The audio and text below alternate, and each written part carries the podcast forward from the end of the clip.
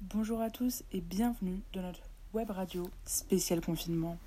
Aujourd'hui, avec Lana Leblanc et moi-même Marie Pincet, nous allons vous présenter les différentes chroniques que l'on vous propose en ce jeudi 14 mai. Tout d'abord, nous vous ferons découvrir la chanson de geste Le Chevalier au mille histoires de Camille Laous. Nous vous invitons ensuite à entrer dans le monde de la géopolitique avec la chronique sur la puissance des États-Unis que nous propose Inès de Souza avec Inès Aïssaoui et Marina Dumas. Pour continuer, Inès Aïssaoui et Wendy Lynn nous offrent une chronique très intéressante pour les mordus d'histoire sur Otto von Bismarck et la proclamation du rey Chalmont. Vous pourrez également écouter Lise Clara Ambre et Lohan qui nous parleront du roi soleil dans une rubrique d'histoire.